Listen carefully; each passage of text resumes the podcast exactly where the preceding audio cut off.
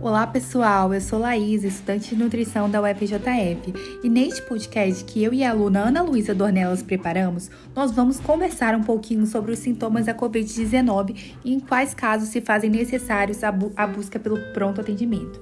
Lembrando que as informações aqui contidas não excluem a consulta com um profissional de saúde, um médico. Principais sintomas já esperados da doença são dor de cabeça, cefaleia, os pacientes relatam até dor intensa, coriza nasal, dor de garganta, perda de olfato e paladar, cansaço respiratório, dor muscular, tosse e aqueles pacientes que têm a possibilidade de medir sua oxigenação sanguínea, ou seja, sua saturação, através daquele aparelhinho oxímetro medido através do dedo, é importante que essa saturação esteja sempre acima de 95%, porque abaixo disso os pacientes já relatam dificuldade respiratória.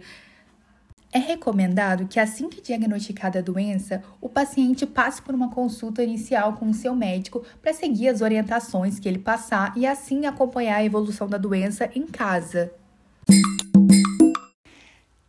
Nesse caso, então, agora que o paciente já sabe dos sintomas que ele pode ter que enfrentar, ele já sabe é, que ele tem que passar por uma consulta inicial médica, quando ele deve retornar ao médico, em qual caso é recomendado que ele volte ao consultório, que ele procure o sistema de saúde para ele ter um novo atendimento e uma nova recomendação. É recomendado que esse paciente retorne em dois casos: se ele não apresentar uma melhora ou se ele apresentar uma piora. E como seria isso?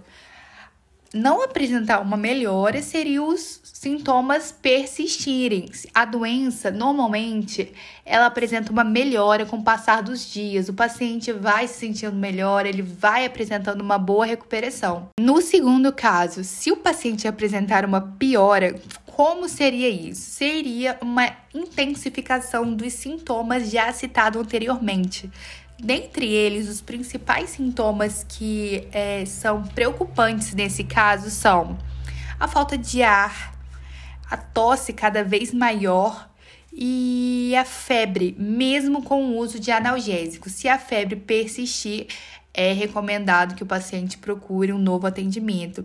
E lembrando que a temperatura normal é, das pessoas é 36,5, 36,5. Se o paciente apresentar um, uma temperatura maior que essa, ele já está em estado febril.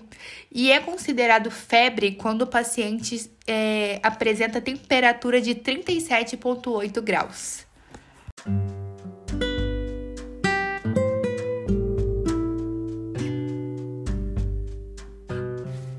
Sendo assim, chegamos agora ao final do podcast. Eu espero que todas as informações aqui contidas tenham sido úteis e até a próxima.